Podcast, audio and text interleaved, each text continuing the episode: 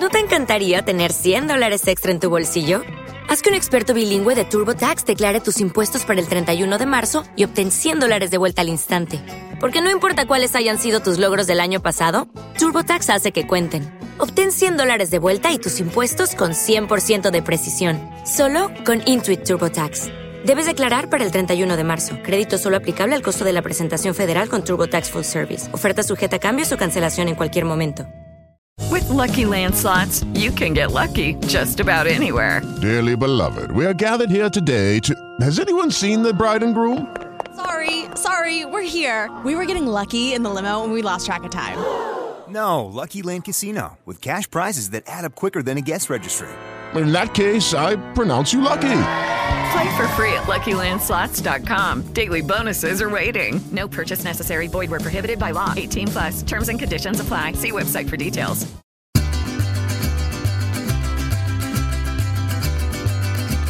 Hola, bienvenidos sean Historias de Sazón, especial, Especial Mes Mes Patrio. Patrio. Yo soy Monse Y yo soy Alan. Y este es su podcast favorito en donde siempre, bueno, no siempre, pero todas las semanas buscamos una historia en donde también haya gastronomía. Mejor si es un episodio Sí. histórico o una persona o un invento o algo que repercutió históricamente y tiene que ver con gastronomía. Ajá. Pero pues a veces no se puede, pero pues no importa, las historias están buenas. O sea, siempre tiene algo para que Ajá, hablemos aquí. algo. Solamente que hay veces que es con mayor Relevancia relevancia, que que, en en otros, otros. pero- ajá. ajá. Pero bueno, como mencionamos al principio del episodio, hoy es el especial del mes patrio. Como ya teníamos que son tres años con esta bonita tradición de hablar sobre un tema mexicano en septiembre y ahora no vayan a ustedes a pensar que no grabamos como es nuestra costumbre. Esta vez lo hicimos a propósito para subir el episodio Sí. 15. Ok. Exactamente. Todo está Sí, aquí adentro de todo nuestras estuvo mentes. No crean que. calculado Ajá. para, Ajá. para subir el episodio exactamente el día 15 de septiembre. Entonces, Ajá. pues, ¿qué tal que comienzas con tu historia patriótica, mi amigo Alancito? Me parece bien. Este año traigo una historia bastante interesante. Ok. Porque, aunque no lo creas, no había, no había notado yo la mm, similitud o la relación que podrían haber tenido de lo que voy a hablar. Ya sabes de qué voy a hablar. Pues con su origen. ¿no? Entonces, pues, para empezar, para darles la intro de qué es lo que voy a hablar, me gustaría remarcar y recalcar que la gastronomía de Puebla ha ofrecido platillos que son icónicos para la dieta mexicana de todos los días y pues que es parte primordial del patrimonio gastronómico nacional, ¿no? Ajá. Y como es de esperarse, para tales platillos se requieren vajillas e incluso cocinas enteras que estén a la altura. ¿no? Entonces creo que no hay nada mejor que el característico blanquiazul de la talavera poblana, ¿no? Un símbolo de identidad nacional, un símbolo de la cúspide de la elegancia en la cerámica mexicana, ¿no? De acuerdo. la talavera un sinónimo de belleza, de practicidad y también es una prueba más del mestizaje de las culturas originarias de, de México con artesanías no nada más de España, sino de todo el mundo, ¿no? Y ahorita vamos a ver por qué. Ok. Tú dirás si, si no lo conoces, si vives en otro planeta, si eres de otro país, que nos escucha y dices, ¿qué es la talavera poblana, no? Ajá. Pues es un tipo de cerámica mayólica que se distingue por la base de color blanco con diseños en tonos azules, amarillos, verdes, naranjas y malva, un tono de rosa. ¿no? Ok. Y dirás tú, ¿qué es esto de una cerámica mayólica, no? Ajá. Pues mucho tecnicismo, pero en resumen es un tipo muy particular de cerámica que se esmalta, o más bien que su esmalte está plomado y que aparte es opacificado con estaño y que se colorea con diferentes óxidos, que tampoco son muchos, es como una variedad muy cortita, que por eso es como muy limitado y como muy característicos los colores de la talavera, ¿no? Porque no hay como tampoco gran repertorio de colores, ¿no? Sí. Y pues es básicamente esto, ¿no? Es un tipo de cerámica, una técnica de cerámica muy particular, ¿no? Sí. Ahora, la historia. ¿De dónde viene la talavera, la mayólica y todo esto, no? Pues resulta que la talavera poblana tiene orígenes compartidos entre España y China. Sí, Oh. China. Porque resulta que a finales del siglo XII, alfareros españoles pues empezaron como a recorrer el mundo y trajeron, o más bien llevaron consigo a España, técnicas de China. Específicamente las llevaron a Mallorca. Entonces, pues como tú alguna vez lo comentaste en un episodio, todo lo que es como vajillas chinas, pues es muy característico, ¿no? Porque son justamente estos tonos azules, Sí. blancos, con paisajes y cosas así, ¿no? Entonces Sí, sí, de, ahí, de ahí es donde te digo que no, o sea, jamás me pasó, pero mira, ni por aquí, que pues nuestra talavera poblana tuviera algo que ver con la cerámica de la dinastía Ming, ¿no? Que es tan famosa, tan, tan relevante. O sea, jamás, pero mira, ni por aquí me pasó, ¿no? Entonces, pues fue un descubrimiento muy chistoso para mí. Entonces, pues te digo, ¿no? Estos alfareros llevan a Mallorca esto de la técnica de esta mayólica en particular. Y la adoptaron y se hizo famosísima, pero así tremendamente. Su Sí. fama creció como la espuma y eh, España se convirtió en un gran centro de exportación de esta cerámica, sobre todo con Italia. Italia era un gran, gran, gran importador de cerámica, de azulejos, de pff, infinidad de cosas. Y de hecho es en Italia donde le ponen el nombre de mayólica, porque mayólica significa justamente cerámica con estaño. También hay que recalcar que durante esta época España eh, estuvo bajo la influencia musulmana, entonces muchos de los diseños de la talavera, como los más clásicos, pues tienen mucha influencia justamente de la influencia musulmana en España, ¿no? Y posteriormente, entre los siglos XV y XVI, los principales centros alfareros de España eran la ciudad de Sevilla y una ciudad que se llama Talavera de la Reina, ¿no? Oh. Entonces también de aquí viene el nombre. ¿Cómo llegó a México? Pues resulta que la llegada de la mayólica, como muchas otras cosas, llegó junto con los evangelizadores, ¿no? Llegó por ahí del siglo XVI y surgió esta necesidad de construir conventos y todo esto, ¿no? Entonces requerían azulejos, otro tipo de acabados para decoración y todo esto, ¿no? Sí. Pero, pues ellos ya estaban acostumbrados porque justamente en ciudades en España, por ejemplo en Toledo, en Sevilla, como te decía, en Talavera de la Reina, muchas de sus iglesias estaban forradas, tapizadas con estas obras de arte de cerámica. Entonces, pues como que estaban muy acostumbrados y era como lo más chic de la época, ¿no? Entonces querían replicar eso aquí, pero El obviamente último les grito de salía- la moda. Exactamente, era super fetch, ¿no? Entonces querían replicarlo, pero les salía extremadamente caro poder importar la mayólica desde España, ¿no? Sí, obvio. Y deja tú el dinero, ¿no? Ajá. Como sea, lo podrían juntar y como sea, ¿no? Sí. Pero había un punto muy, muy, muy importante, un impedimento muy importante, que era que pues no tenían cuidado para exportarla. Entonces llegaba rota, llegaba destrozada, entonces pues no servía para nada. ¿no? Hecha añicos. llegaba hecha añicos y pues, ¿cómo? ¿No? Entonces, pues, en esta época también llegaron una cantidad increíble de alfareros, justamente desde la ciudad de Talavera de la Reina, y se instalaron en Puebla. Puebla era una ciudad casi recién inaugurada, casi, casi, ¿no?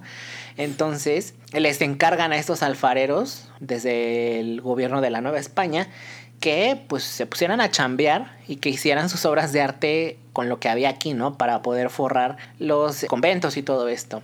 Entonces, pues, se las arreglaron con lo que tenían porque decían así como, híjole, es que nosotros estamos acostumbrados como a una calidad de barro y cosas así, y el barro de aquí, pues, como que no, no le hallamos a la técnica y así, ¿no? Cosas así, o sea, con el tiempo pues, lograron arreglárselas y ro- lograron dominar otra vez con lo que tenían aquí.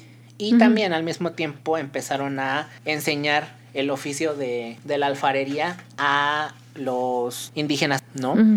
Entonces, pues poquito a poco eh, se empezaron a multiplicar todos estos alfareros. Sí. Con el paso del tiempo también los alfareros hallaron una oportunidad de negocio increíble en esta, en esta nueva artesanía porque resulta que estaban llegando pues muchas familias de dinero a la Nueva España, ¿no? Estaban llegando o algunas ya tenían tiempo y así, pero no tenían vajillas finas. ¿No? Porque pues estaban acostumbrados a que en España podían ir y conseguir todo lo que quisieran, ¿no? Entonces los alfareros dijeron así como, mira, qué excelente huequito tenemos aquí, vamos a llenarlo, ¿no? Entonces, pues les dieron lo que querían, vajillas finas sin tener que gastar una fortuna en la importación y lo mismo que te contaba antes, ¿no? Arriesgarse a que llegaran rotas y un sinfín de problemas, ¿no? Sí. Esto dio pie a las primeras versiones de la talavera poblana, ¿no? Porque en ese entonces, ahorita ahorita voy a tocar ese punto, pero pues en ese entonces no era nadita a los diseños que hoy conocemos, ¿no? No tenían ese color azul tan particular ni nada, pero pues eran unas vajillas muy chulas, la verdad, ¿no? Sí. Esto también hizo que pues muchos alfareros copiaran esta idea, empezaron a hacer sus vajillas, empezaron a multiplicar los alfareros, pero así como no tienes idea, ¿no? Entonces el gobierno de la Nueva España dijo que tenían como que empezar a regular la actividad de los alfareros. No tanto por otra cosa más que para tener como muy claras las normas y los protocolos para que fuera siempre cerámica de calidad, ¿no? Entonces se funda un gremio de alfareros y se empieza también a pues a redactar, ¿no? Como las bases del gremio, las reglas que tenían que seguir y todo Hicieron esto. su y denominación de origen. Ajá, algo así, algo muy rudimentario. Y esto se hizo en la ciudad de Puebla, obviamente, en el año de 1653. Y en, estas bases, sobre algo muy importante, pero no encontré el dato, o sea, por más que lo busqué, no pude encontrar algo que me lo explicara mejor, pero se empezó con una clasificación de la losa en tres categorías diferentes, la losa fina, la losa común y la losa amarilla. En este también venía la proporción de barros, normas para la decoración, tiempos, te digo, una denominación de origen muy rudimentaria. Sí, sí, sí. La talavera, tal cual la conocemos ya con estos diseños más, pues más bonitos, más chulos, surgió y llegó a su auge entre 1650 y 1750. Y es en esta época donde justamente se forra, se tapiza la fachada de la casa de los condes del Valle de Orizaba, que hoy en día conocemos como el Sambors de los Azulejos o la Casa de los Azulejos, ¿no? La talavera se empezó a difundir por toda Nueva España, incluso llegó a otros territorios como Venezuela, Cuba, Colombia y Guatemala. ¿no? Entonces era como algo muy preciado, era realmente, yo digo que sí, como que podría competir o compitió en su momento con la cerámica china, ¿no? Ok. Y es en esta época donde te digo que agregaron el azul cobalto al proceso, a la pintura, al diseño y todo esto. Y se empezaron a crear vajillas enteras, ¿no? Que es el plato llano, el plato hondo, el plato de no sé cuánto, ¿no? la taza, la taza, las jarras, los vasos, las azucareras, las azucareras, todo, leche. todo, todo, cualquier cosa que se te pueda ocurrir de vajilla, todo lo hacían en Talavera, ¿no? Ah. Y se empezó justamente como ya lo habían hecho los condes del Valle de Orizaba empezaron a utilizarla para cubrir paredes de casas, ¿no? Ajá. Y no solamente se limitó a las paredes, llegaron a forrar cocinas completas de azulejos de talavera. Las mesadas, los pisos, las paredes, todo. Todo estaba lleno de talavera en ese momento. Sin embargo, llegó un evento que, valga la redundancia, les tumbó el evento a los alfareros de Talavera, que se llamó la Guerra de Independencia, ¿no? Ajá. Obviamente, la, la gente tenía otras cosas en que pensar, no precisamente en cómo iban a decorar su casa o en cómo iban a gastar su dinero para una vajilla. Ajá. Entonces, pues el gremio y los talleres de alfareros empezaron a desaparecer, empezaron a morir. Aparte, como no había comercio, no habían exportaciones a otros países y todo esto, entonces pues la talavera casi, casi desapareció en esa época. A nada estuvo de que no supiéramos qué es la talavera. Sin embargo, y tú dirías, no, bueno, duró pues, lo que duró el proceso de independencia, ¿no? O unos cuantos años más, pero no. Resulta que fue hasta principios del siglo XX que alfareros que eran descendientes de estos primeros alfareros que habían llegado desde España, que eran descendientes de estos indígenas que se volvieron alfareros y todo esto, que se animaron a darle un nuevo aire a la talavera poblana. Ok. Y esto no solamente se limitó a Puebla, sino que también se extendió por otras zonas del país, sobre todo en San Miguel de Allende, porque también si, si ubicamos San Miguel de Allende y todas estas partes del, del- del país, como que tienen un estilo de cerámica muy particular, ¿no? Sin embargo, independientemente de lo que ahorita les voy a contar, no es talavera, sino ellos sí se, les considera como mayólica, mayólica pura, ¿no? Entonces, pero pues viene a ser prácticamente lo mismo, ¿no? Entonces, pues Ajá. bueno, le dieron este nuevo aire y con este nuevo aire me refiero a que empezaron a meter nuevos diseños y quisieron mejorar los estándares de calidad. Con estos nuevos diseños conjugaron la influencia musulmana que ya traían también esta influencia medio, medio china, esta influencia de España, influencia de Italia, con diseños precolombinos y también con diseños de la corriente artística del Art Nouveau. Entonces, pues ya con esta nueva mezcolanza, pues hicieron diseños mucho más modernos y que son diseños que pues ya hoy en día seguimos encontrando, ¿no? Ajá. Y finalmente, el 17 de marzo de 1995, el gobierno de México otorgó la denominación de origen Talavera Poblana. Y es por eso que te digo que, por ejemplo, lo de San Miguel de Allende no les puedes decir que es Talavera, sino. Mayólica. Yo estaba bromeando cuando dije lo de la denominación de origen. No, pero sí, sí tiene una denominación de origen. Sí, la- Fíjate, no sabía. sí que sí la tiene. Y te digo, esto fue el 17 de marzo del 95 y en septiembre del 97, o sea, nada más dos añitos después, acortaron solamente a decir que la denominación sería Talavera. Entonces también por eso te digo, todo lo que no sea de Puebla, aunque sea el mismo diseño, los mismos eh, procedimientos y todo, se queda en Mayólica, ¿no? Todo lo demás, lo que es de Puebla, es Talavera. Ok.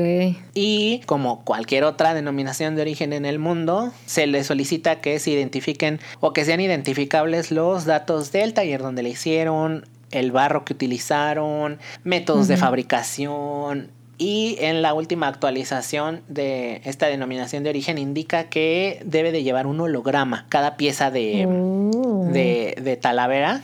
Y es por esto también que pues es algo muy caro, ¿no? Que Sí. no es algo como que a lo mejor en su momento era algo que todo el mundo podía tener, pero pues hoy en día ya también es como un lujo, un super lujo Sí. tener algo de Talavera, ¿no?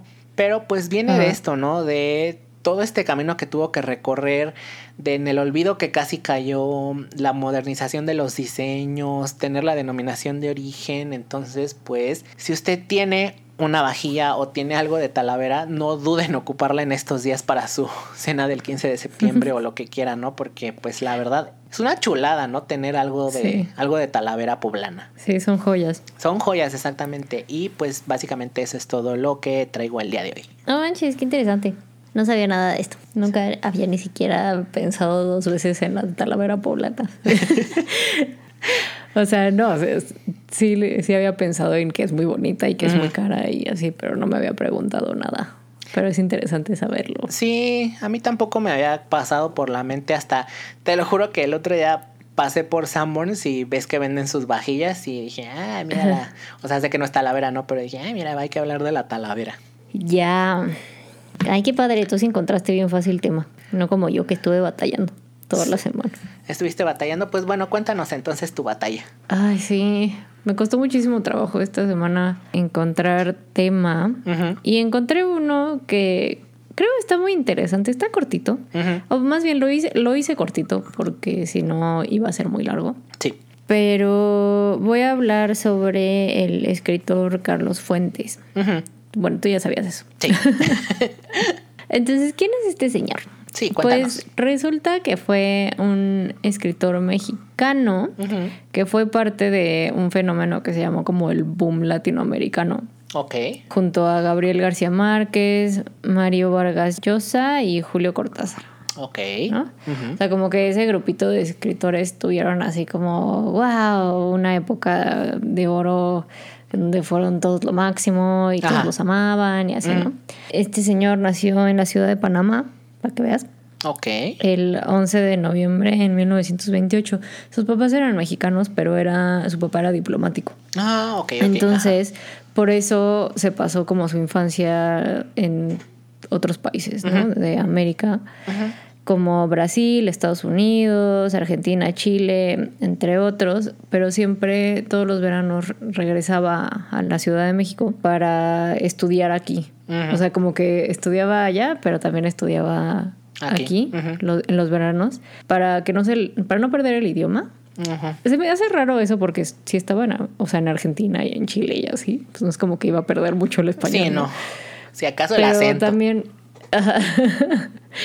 pero también para aprender sobre historia de México y cómo conectarse con sus raíces y lo que sea, ¿no? Ajá. Regresó a México el 16, a los 16 años, perdón, para estudiar como la prepa y como al mismo tiempo empezó su carrera como periodista colabor- colaborador en la revista Hoy.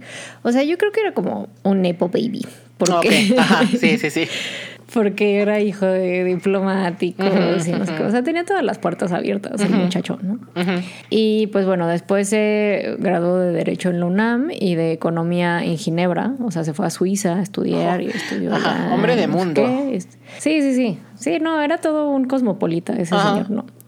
Y te digo, no te quiero hacer como el cuento muy largo, pero era como una persona muy destacada, ¿no? O sea, su carrera, si la lees y dices como de, no manches, este hombre tenía un pie en todo, Ajá. ¿no? O sea, como, como Twister.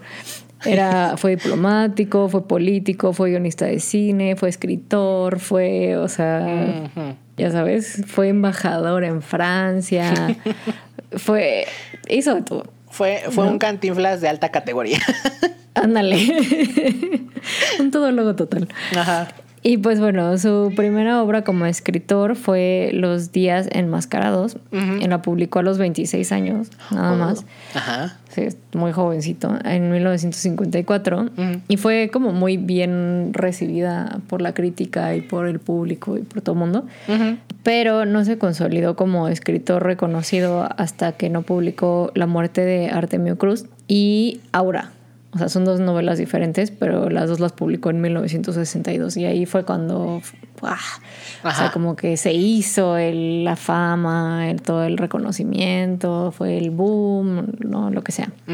Y pues bueno, seguramente te estás preguntando, ¿y este señor qué? O sea, ¿qué, qué tiene Sí. que ver con historias de sazón? Ajá. No, ¿y por qué estoy hablando de él en el episodio del 15 de septiembre? Pues verás, amigo mío, que me encontré un artículo relativamente breve. Bueno, eran, o sea, no estaba breve, eran 15 páginas, ¿no? Pero, pero relativamente breve, ¿no? Escrito por Georgina García Gutiérrez, titulado Dime qué comes y te diré quién eres en el cual habla con bastante detalle sobre la obra de Carlos Fuentes. O sea, les recomiendo que si pueden buscar el artículo y leerlo, lo hagan porque está muy interesante. O sea, yo hice un mega resumen, así que imagínate si no te iba a contar todas las páginas, las 15 páginas de, de esto, ¿no? Pero habla, te digo, con bastante detalle sobre la obra de Carlos Fuentes y cómo se apoyaba muchísimo en la gastronomía mexicana para darle contexto a sus personajes. Ah, ok. ¿no? O sea, como digo, obviamente entre otros aspectos culturales, ¿no? Pero sí, como que lo situaba en un tiempo y en un entorno específicos a través de la comida y a través de las descripciones de las sensaciones de la comida. O sea, como que hacía descripciones como muy específicas y todas en, bueno, no todas, pero en relacionadas en la gastronomía.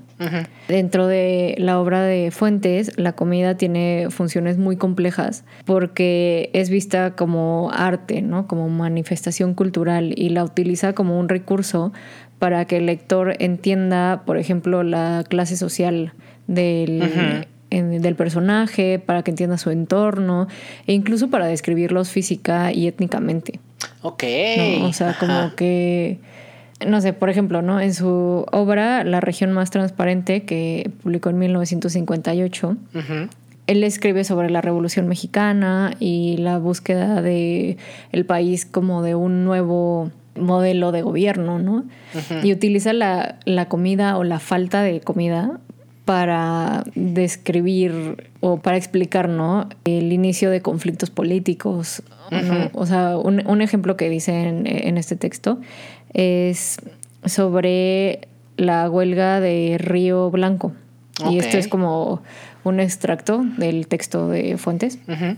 ¿No? O sea, entre comillas. Dice, entonces se vino la huelga y todos sabían que iba a cerrar la tienda y no iba a haber comida. Dos meses estuvieron en el monte buscando qué comer. Y al mismo tiempo que describe como esta situación de que mucha gente no tenía que comer y empezó como un conflicto armado debido a, la- a esa huelga, Ajá. describe y critica al México moderno de la gente rica que se juntaba para comer caviar y tomar Oh, cócteles y no, o sea, Ajá. como que y se reunía con los europeos que habían sido expulsados de esos países en la Segunda Guerra Mundial, o sea, como que hace una crítica social a través de la gastronomía dentro de su obra. Ajá. ¿no? Y, y hace como esos contrastes entre los que no tienen comida y los que sí tienen comida para aventar. Y así. Ujú. O sea, está como. Es interesante, ¿no? O sea, Sí. como tuvo que ser una persona muy observadora para poder desmenuzar todas esas sutilezas Sí, claro. de la sociedad mexicana a través de la comida, ¿no? Porque él describe cómo cada clase social comía de forma particular dentro de sus novelas, de tal forma que logra describir el carácter mestizo mexicano, ¿no? O sea, como culturas, nacionalidades, etcétera. O sea, como que va cambiando y cómo va cambiando esa identidad al mismo tiempo que la alimentación conforme va pasando el tiempo. Sí. En otras de sus novelas, que se llama Todos los gatos son pardos, habla justamente sobre la conquista de España. ¿no? Ok, O sea, cuando llegó. Y entonces hace como referencia a las co- costumbres y alimentaciones de la mesa de Moctezuma y cómo los conquistadores tenían que llegar y adaptarse a esas nuevas costumbres y como empezar a comer de forma, pues mezclando, ¿no? O sea, como que cocían- comían tocino con tortilla y Sí. y así, o sea, como que, no sé, me pareció muy interesante todo esto, ¿no? Yo ahorita solamente te estoy dando el ejemplo de un par de sus obras, porque si no, te digo, no acabo nunca, pero esto es algo que repite en todas sus obras literarias. ¿no? Y la verdad es que me parece brillante que utilice la comida como motor de descripción en su literatura y que esté también log- logrado sobre todo porque, pues como tú sabes, México es un país que tiene pues muchísima diversidad de climas, de ingredientes, de guisos, ¿no? De, es un país mestizo y tiene como muchísimas culturas en todas partes. Sí. Y pues él logró utilizar eso como para revelar la identidad de sus personajes. Ajá. Ajá. Y pues ya, eso es básicamente lo único que traigo. O sea, como conclusiones que ahora tengo ganas de leer alguna de sus, Sí. de sus novelas. Sí, porque, bueno, a mí personalmente se me hace muy curioso, o más bien novedoso, no sé cómo lo podría llamar, que, o sea, él está metiendo la gastronomía como parte de la psicología del personaje, ¿no? Porque pues, te describe su entorno, eh, en el que ha crecido o en el que se está desarrollando y todo, ¿no? Y generalmente Exacto. cuando te quieren meter la gastronomía en una historia, lo hacen más yéndonos como por el lado de como agua para chocolate, ¿no? Que como que la historia gira en torno a la gastronomía, pero no al revés. Y creo que él sí Ujú. lo hizo al revés, ¿no? No tanto lo metió como parte fundamental de la historia, sino parte de la psicología de los personajes.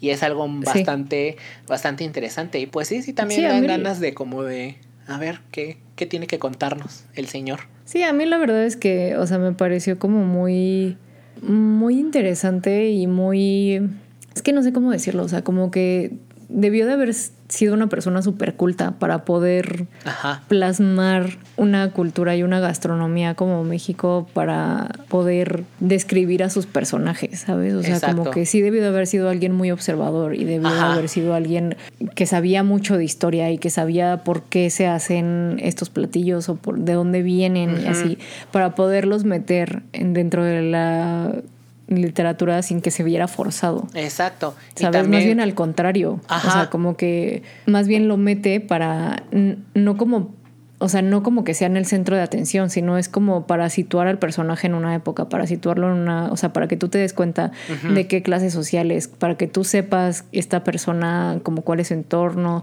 si es indígena, si es este criollo, si es... Ajá, de una familia ¿sabes? O sea, si acomodada, es ajá. rico, ajá, exactamente, si es de una familia acomodada o... Ya sabes, o sea, Sí. como que todo eso. Y si hace, o sea, digo, en el texto que te digo que leí, sí hay como muchas descripciones sobre la gastronomía, ¿no? Pero todas son como enfocadas al personaje, o sea, como que un personaje es una persona que se dedica a cocinar. No, es la cocinera del hogar y entonces como tiene mucho orgullo de su arte que es la cocina, entonces dice, no, pues es que esto tiene que ser así y la talavera tiene que ser de tal forma y tienes que servir el pollo de cierta, ya sabes, o sea, como que da descripciones gastronómicas, pero porque es un interés personal del, de la- del personaje. Sí. Pues qué interesante, como- oye. Ajá, está como muy interesante. O sea, entiendo por qué tiene tanto renombre Sí. ahora. O sea, sin conocer su obra. Ajá.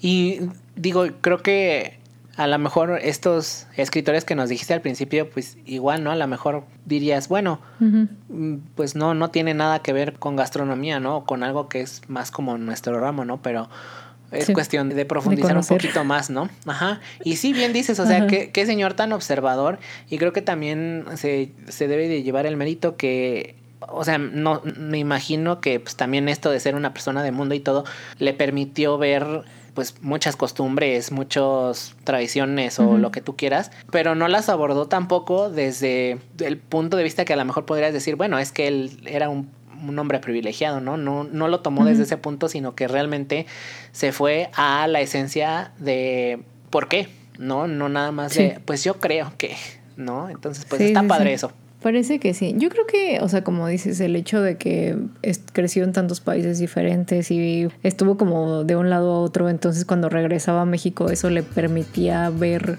la cultura Ajá. con otra perspectiva. Ajá. ¿no? O sea, un poco como, siendo mexicano, pero al mismo tiempo siendo medio extranjero. Ajá, ¿no? O sea, como cuando tú vas de turista y todo, siendo todo, como, todo te parece nuevo. Ajá, como protagonista y espectador al mismo tiempo, ¿no? Ándale, exacto. O sea, yo creo que viene de ahí un poco que pudo tener como estas observaciones y como entender, o sea, como dar un paso atrás y entender desde afuera, ah, o sea, la comida es Ajá. importante por esto, y no sé qué. Ajá, exacto. Pues qué interesante, oye. Cortito, Sí. pero sí me gustó. Sí. Muy cortito. Muy cortito, pero pues mira, estuvo bueno. Estuvo bastante, Ajá. bastante interesante. Y pues ya sabe, ahora si le dio curiosidad, pues puede ir a leer algo del señor y, Algo del señor. y ver Sí. qué, qué nos dice. ¿no? ¿Qué nos dice? A mí, en lo personal, se me antojó leer la novela de Aura, porque es como. Ay, sí, yo también tengo mucho tiempo que quiero leer esa. Entonces, Eh, ajá, que es como un gótico, ¿no? Ajá. como una novela gótica, Ajá. pero en México y en los 60 ajá, Y es como fantasiosa. sí, Entonces, esas, esas se me antoja leerla. sí. Sí, leámosla, leámosla en conjunto todos. Sí. Hagamos un club de lectura. Hagamos un club de lectura, ajá. Y pues bueno, entonces creo que ya con esto terminamos este episodio del especial patriótico de este año. Esperamos que les hayan gustado mucho estas historias, que no fueron particularmente largas como en otras ocasiones, pero pues digo yo que estuvieron bastante interesantes, ¿no? Yo también. Entonces, pues ya saben, no olviden compartir este contenido con personas que crean que les puede gustar. O ya Así que van a hacer, ya que está saliendo este episodio el 15, pues pónganlo a todo volumen, ¿no? En su, mientras estén comiendo, ajá, para que Sí. escuchen estas historias. Y también ¿no? Mientras preparan la cena. mientras preparan su pozole. pozole o que su chile en nogada, ¿no? Entonces, escúchelo y disfrútelo, ¿no? Y también no olviden seguirnos en todas nuestras redes sociales. Estamos en Facebook, Twitter, que ahora se llama X, TikTok, Instagram, estamos en YouTube y estamos en todas las plataformas de podcast que se le pueda ocurrir. Y si no nos encuentra en la que usted escucha, por favor avísenos y pues ya saben, nos metemos con Nos metemos. todo, con todo gusto. Ajá. Y pues ya, básicamente eso es todo por hoy. Así es. Nos vemos en la próxima, chicos. Nos vemos. Adiós. Adiós.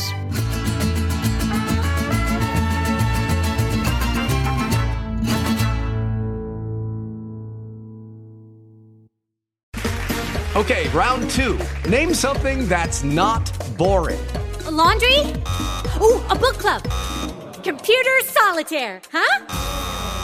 Ah, sorry, we were looking for Chumba Casino. That's right. ChumbaCasino.com has over 100 casino style games. Join today and play for free for your chance to redeem some serious prizes. ChumbaCasino.com. No purchase necessary. Where prohibited by law. 18 plus terms and conditions apply. See website for details.